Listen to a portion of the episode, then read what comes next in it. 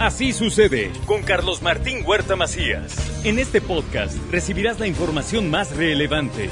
Un servicio de Asir Noticias. Y aquí vamos a nuestro resumen de noticias. El gobernador del estado se reunió con el presidente de la República para tratar el presupuesto y los proyectos de Puebla. El compromiso de Puebla para seguir avanzando y agradecemos todo el apoyo que se vendrá y que estaremos ahí aterrizando con el presidente de la República y estamos esperando que los proyectos se puedan consolidar.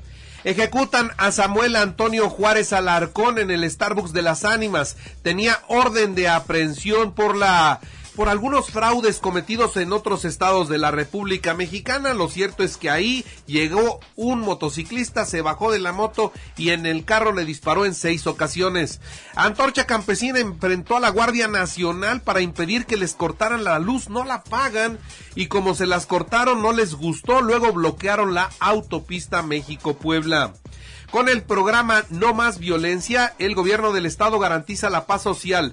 2.500 funcionarios públicos serán capacitados, así se dijo ayer. El gobierno del estado y un servidor en lo personal se ha dado la tarea de establecer estrategias que contribuyan a atacar la violencia en cualquiera de sus manifestaciones. Y sin duda, lo hemos comentado toda la vida, no podemos solos, necesitamos aliados y por ello yo quiero reconocer, agradecer el interés social Eduardo Rivera debe tener dignidad y vergüenza y dejar de hacer caravana con sombrero ajeno. Las obras que hoy presume son las obras de Mitreno, dice Claudia Rivera Vivanco. Así, así como usted lo escucha. Es que tengan tantita vergüenza y tantita dignidad para reconocer que no han podido, que les quedó grande el encargo, que tuvieron y pidieron una segunda oportunidad y terminaron defraudando al pueblo de Puebla. Por eso hago mucho énfasis. Es vergonzoso que siga siendo el alcalde panista Eduardo Rivera caravana con sombrero ajeno pediré licencia una vez que se publique la convocatoria del Frente Amplio por México, lo dice Eduardo Rivera Pérez. El punto de encuentro cuando sí inicie ya el proceso electoral, pues para poder entonces este, debatir, en su caso, como ya expliqué, cuando vengan los tiempos yo pediré la licencia y me dedicaré con esta firmeza, entusiasmo, así como he trabajado todos los días sin descanso para lograr lo que sí parecía imposible que era corregir el rumbo de Puebla. Sanos y salvos regresaron los 17 peregrinos poblanos que estaban varados en Israel, así lo confirma la Secretaría de Gobernación. El sistema DIF estatal y la Secretaría de Salud realizarán la jornada Yo actúo contra el cáncer de mama, habrá mastografías gratis. Inaugura la rectora de la Benemérita Universidad Autónoma de Puebla, la doctora Lilia Cedillo, el quinto encuentro Emprendimiento en el Servicio Social, Práctica Profesional y Empleabilidad. En otros asuntos, la aprobación de la modificación a los parquímetros será hasta el 2024.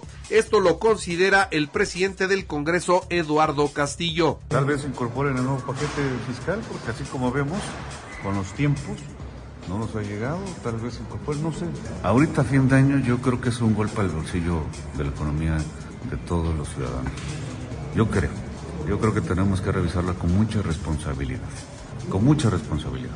El Partido Acción Nacional ampliará la denuncia contra las corcholatas de Morena por actos anticipados de campaña. Esto es lo que advierte Chucho Saldívar. La denuncia no nada más violenta la ley electoral, violenta la propia convocatoria de Morena, en donde decía que ninguno de ellos se podía promover en, medios, a través de medios masivos. Sin embargo, todos lo hicieron y todos no deberían de ser considerados en esta farsa a la que llaman encuesta. Mientras que empresarios de la región sur-sureste del país participarán en el quinto encuentro de comercio exterior en Puebla. Del 27 de octubre al 2 de noviembre se realizará el Festival de la Luz de la Vida en Chignahuapan. Bomberos atendió ayer un incendio de una bodega de cartón en la zona de Huejotzingo. En la información nacional e internacional, tras una denuncia anónima, la Fiscalía General de la República capturó en Sinaloa a un sujeto que transportaba en un tractocamión, escuche la cantidad, 2.5 millones de pastillas de fentanilo. Queman vivos 50 gallos, quemaron a 50 gallos vivos, gallos de pelea, ¿para qué? Para amenazar así a un empresario en el estado de Hidalgo. Los chapitos toman más medidas para frenar la producción y venta de fentanilo. Esto es lo que ya publica el Wall Street Journal allá en los Estados Unidos.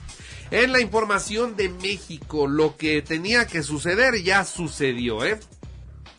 Pese a las manifestaciones de los trabajadores del Poder Judicial Federal, Anoche la Cámara de Diputados aprobó la desaparición de 13 de los 14 fideicomisos, argumentando que de ninguna manera son prestaciones laborales, son privilegios.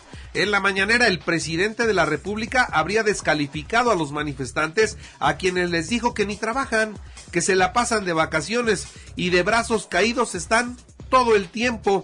Así que los diputados del grupo de Morena cumplieron la solicitud del presidente y sin cambiar una sola coma, procedieron a desaparecer los 13 fideicomisos. Ahora el dictamen se va al Senado de la República, donde con una mayoría simple va a salir adelante. Ahora aquí solamente cabe una pregunta. ¿Esto ya queda como lo deje el Senado? ¿O todavía cabe la posibilidad de que lo declaren inconstitucional en la Corte? es una, es una pregunta. ¿Esto ya es definitivo o tiene alternativas legales en el futuro? El presidente de la República envió a la Cámara de Diputados una iniciativa que propone extinguir Notimex y así abroga la ley que crea la Agencia de Noticias del Estado mexicano. La Comisión de Hacienda aprueba la Ley de Ingresos 2024 y pasa al Pleno de la Cámara de Diputados. La ley busca recaudar 9.6 billones de pesos para el próximo año con el cobro de impuestos, ingresos petroleros, el pago de derechos y contribuciones. El ataque a un hospital en Gaza deja 500 muertos por lo menos y si no es que más. Tanto Israel como el grupo Hamas se echan la culpa de este ataque. Ninguno se hace responsable de él. Al contrario, Israel dice que fueron los de Hamas y los de Hamas dicen que fueron los de Israel. Lo cierto es que al parecer hubo una falla en ese en esa en esa arma que acabó con la vida de más de, de 500 personas. Este misil iba dirigido a otro lado y lamentablemente fue a parar a un hospital. De acuerdo con medios internacionales, habría personas hospitalizadas y refugiados cuando este cohete cayó y estalló podría ser el peor, el peor desastre desde que se encuentra el conflicto en marcha y esto ya tiene muchos años. Joe Biden partió de la Casa Blanca rumbo a Israel tras el ataque a este hospital en Gaza, planeaba viajar a Jordania y bueno, pues pospuso, dice, pospongo mi visita por el luto que han decretado la, la, pues el gobierno de ese país ante la muerte de 500 personas. Sin embargo, Jordania dice que canceló la cumbre con Joe Biden tras los bombardeos, ellos naturalmente que hacen responsables a Israel y Estados Unidos está con Israel, por lo tanto ya no fue bien recibido. En los deportes, México 2-2 con Alemania, un buen partido de fútbol, ¿eh? un muy buen partido, un muy buen desempeño de la selección mexicana. Iba perdiendo 1-0, empató, luego iba ganando 2-1 y lo empataron. Estados Unidos 4-0 a Ghana. Uruguay 2-0 a Brasil en la eliminatoria mundialista. Argentina 2-0 a Perú. Venezuela 3-0 con Chile. Inglaterra 3-1 a Italia y va a la Euro 2024. Alexis Vega, Cristian Calderón y Raúl Martínez se reintegrarán a los entrenamientos de las Chivas. Ya los perdonaron. Los Phillies 10-0 a los Diamantes y logran ya una ventaja de dos juegos en la serie por el campeonato de la Liga Nacional. Mientras que hoy, a las seis de la tarde, Astros Rangers de Texas en el tercero de la serie en la Liga Americana. Así sucede con Carlos Martín Huerta Macías. La información más relevante, ahora en podcast. Sigue disfrutando de iHeartRadio.